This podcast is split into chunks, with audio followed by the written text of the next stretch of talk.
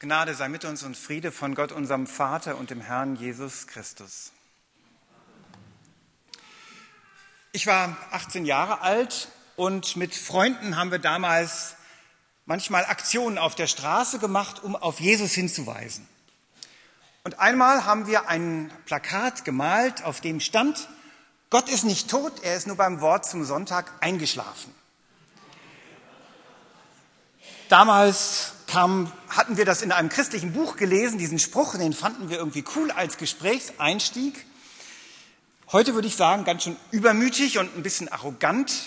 Ich hatte bis zu dem Zeitpunkt, glaube ich, noch nie ein Wort zum Sonntag gesehen. Ich gehörte natürlich auch nicht zur Zielgruppe, muss man auch sagen. Und es war lange bevor Stefan Klaas Wort zum Sonntag gesprochen hat. Also, für viele ist es ohnehin egal, ob Gott nun tot ist oder schläft. Es ist egal, sagen Agnostiker, denn Gott kommt in unserem Leben nicht vor. Gott kommt in dieser Welt nicht vor. Ob es Gott gibt und Gott sich nur heraushält oder ob es Gott überhaupt nicht gibt, ist unerheblich, sagen sie. Aber auch Menschen, die an Gott glauben,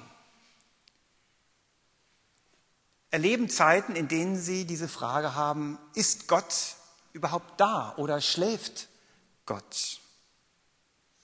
Ein erster Gedanke. Unterwegs im Sturm. Manche Menschen sehen die Taufe als eine, eine Form von geistlicher Impfung. Man ist sicherer, man ist gewappnet gegen so manche schwierigen Zeiten oder Krankheiten oder Bedrohungen. Man fühlt sich irgendwie sicherer, wenn man getauft ist und das Kind getauft hat. Denn mit Jesus im Boot kann ja eigentlich nichts passieren. Die Geschichte im Markus-Evangelium erzählt, dass ganz schön viel passieren kann, auch wenn Jesus mit im Boot ist. Denn das sind die engsten Freunde von Jesus. Sie haben alles stehen und liegen lassen, um mit Jesus zu gehen. Und sie kommen in einen der gefürchteten Stürme auf dem See Genezareth Sie sind in Todesgefahr, obwohl Jesus mit im Boot ist. Und so können wir in Stürme geraten, auch als Getaufte, auch als Menschen im Glauben. Auch wenn Gott unser guter Hirte ist, können wir durch die finsteren Täler gehen. Das geht uns so, das geht den Aposteln so, die gerade erst von Jesus unterwiesen worden waren, entsandt worden waren, mit Vollmacht ausgestattet wurden, um böse Geister auszutreiben, die geistliche Elite sozusagen. Ein paar Verse vorher fühlten sie sich als Helden und jetzt wie Angsthasen, Nervenbündel. Angst. Wir sind in guter Gesellschaft, wenn wir selbst auch Angst kennen. Mehr und mehr Menschen in unserer Zeit werden von Angst heimgesucht. Und zwar nicht so eine begrenzte Angst in bestimmten Situationen, sondern eine umfassende Existenzangst, Todesangst. Das Verrückte daran ist, dass das Menschen treffen kann, deren Leben nach außen hin wunderbar, erfolgreich, glatt aussieht. Und doch plötzlich kommen bei Leuten Panikattacken. Plötzlich ist es so, als wäre alles in Frage gestellt und könnte alles jederzeit zusammenbrechen. Ganz oft, sagen Studien, hängen diese Ängste zusammen mit dem, was im Beruf passiert. Anforderungen, Erwartungen, Unsicherheiten, mehr Umsatz, mehr Kunden, mehr Erfolg, mehr Konkurrenz. Das setzt Menschen unter Druck und führt zu Angstzuständen. Mit der Folge, dass viele Leute das Gefühl haben, sie sind auf ganz dünnem Eis unterwegs und jederzeit könnte es einbrechen und es wäre um sie geschehen. Vielleicht kennen Sie solche Ängste ja auch, dieses Gefühl, auf so einem Eis unterwegs zu sein und zu denken, hoffentlich, hoffentlich hält's. Und was, wenn nicht? Was macht Jesus? Jesus schläft auf einem Kissen. Wir kämpfen ums Überleben.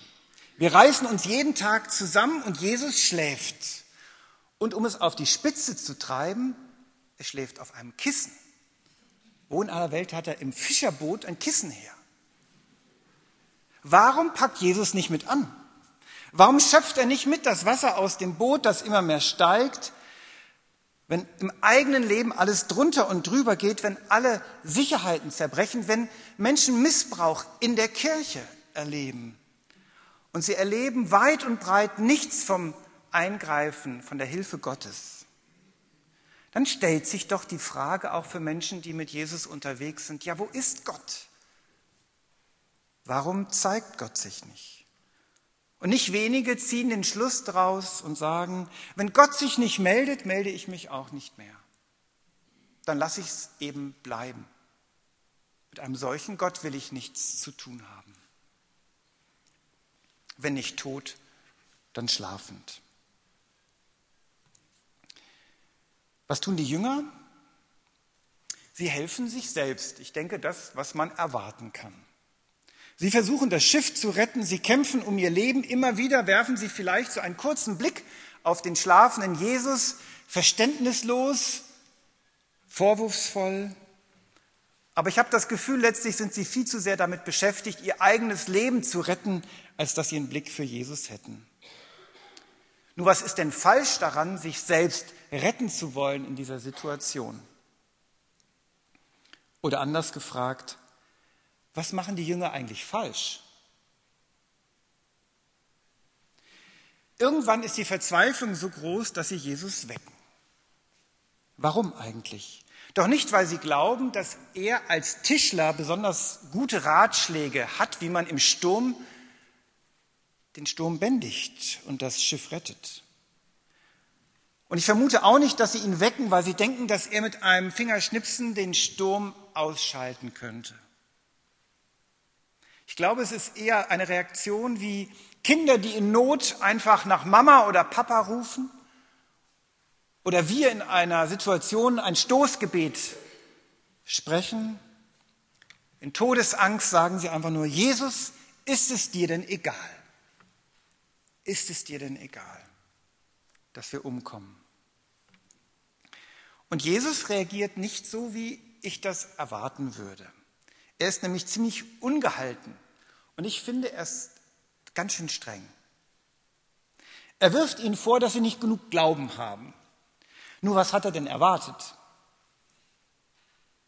Dass die Jünger nun den Wind selbst bedrohen und zum Schweigen bringen?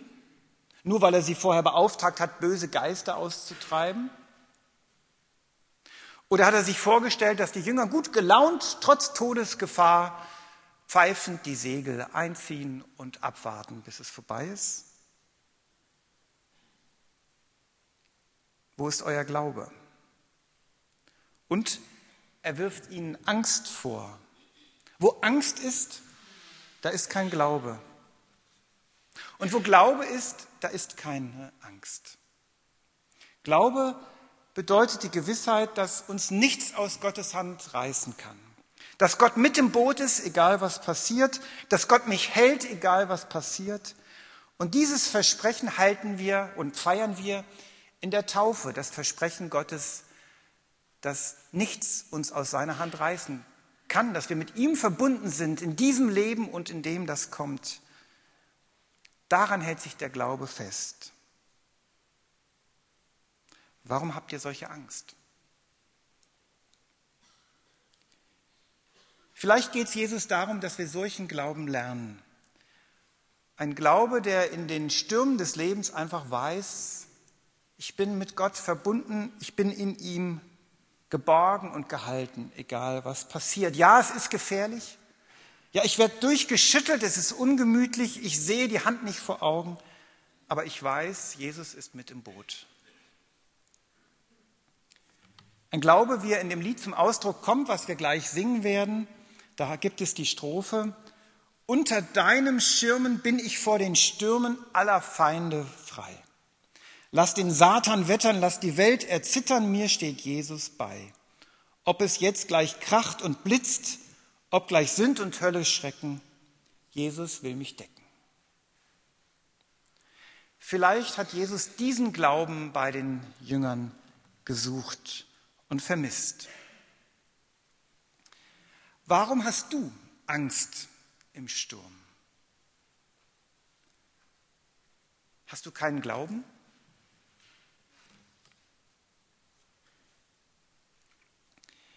Am Ende hilft es den Jüngern dann doch, Jesus zu wecken, denn Jesus stillt ja den Sturm, obwohl sie Angst haben, obwohl der Glaube klein ist.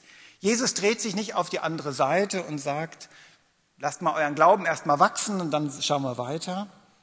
Jesus hilft. Der Glaube der Jünger ist nicht stark genug, um dem Sturm die Stirn zu bieten im Vertrauen auf Gott, aber der Glaube ist groß genug, Jesus zu wecken, immerhin. Immerhin. Und sei es nur ein Notruf, ein Ruf der Verzweiflung. Manchmal ist das schon der Glaube, der reicht. Und ich frage mich, ob wir manchmal zu sehr damit beschäftigt sind, uns selbst zu retten, als diesen kleinen Glauben zu leben, zu suchen und zu sagen, hilf, sieh mich doch an. Zum Schluss, Jesus stillt den Sturm. Die Wellen schwappen immer höher, der Wind zerfetzt die Segel, der Himmel ist pechschwarz und das Ende ist gekommen. Davon sind die Jünger überzeugt, bis Jesus aufsteht und dem Sturm sagt, schweig, verstumme. Und es ist still.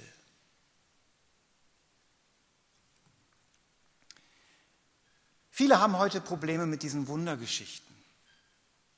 Sie meinen, das ist doch mit unserem Weltbild nicht vereinbar. Und dann gab es immer wieder auch Versuche, das rational zu erklären, so weit zurückzudrehen und zu erklären, dass am Ende eine ganz gewöhnliche Geschichte dabei rauskommt, an der man sich nicht mehr stößt. Aber es ist eine Geschichte, an der soll man sich stoßen. Und da soll man staunen. Das, was die Jünger erleben, ist eben nicht was Alltägliches, sondern Rettung in höchster Not durch Jesus. Das ist die Erfahrung, die sie machen und von der diese Geschichte erzählt. Und um die Erfahrung geht es doch. Und es geht darum, wie diese Erfahrung auch zu unserer Erfahrung wird. Es ist derselbe Gott damals und heute. Die Erfahrung der Rettung in höchster Not. Das kann unterschiedlich aussehen. Ich stelle es mir auch so vor. Wie auf einem Schiff mitten im Sturm, dass die Wellen über den Bug brechen, der Wind so laut pfeift, dass man das eigene Wort nicht mehr versteht. Man sieht die Hand nicht mehr vor Augen. Mit letzter Kraft schafft man es dann, sich auf die Kommandobrücke zu retten. Man stemmt die Tür auf gegen den Wind, hinter sich schlägt sie zu und plötzlich ist die Ruhe im Sturm. Draußen ist der Sturm immer noch genauso stark und drinnen ist plötzlich Ruhe. Der Kapitän vermittelt den Eindruck, es ist in Ordnung. Es geht. Das wird. Ich weiß. Draußen sind die Fragen immer noch wie ein Sturm nicht geklärt, nicht gelöst. Probleme sind nicht gelöst, noch nicht. Die Lösung ist nicht erkennbar und doch ist es ruhig mitten im Sturm, weil Jesus mit im Boot ist, weil ich weiß, er ist dabei. Und ich habe Kraft zum Luftholen und neue Schritte zu gehen. Zum Schluss wir wünschten uns ja, Jesus würde die Stürme alle beenden.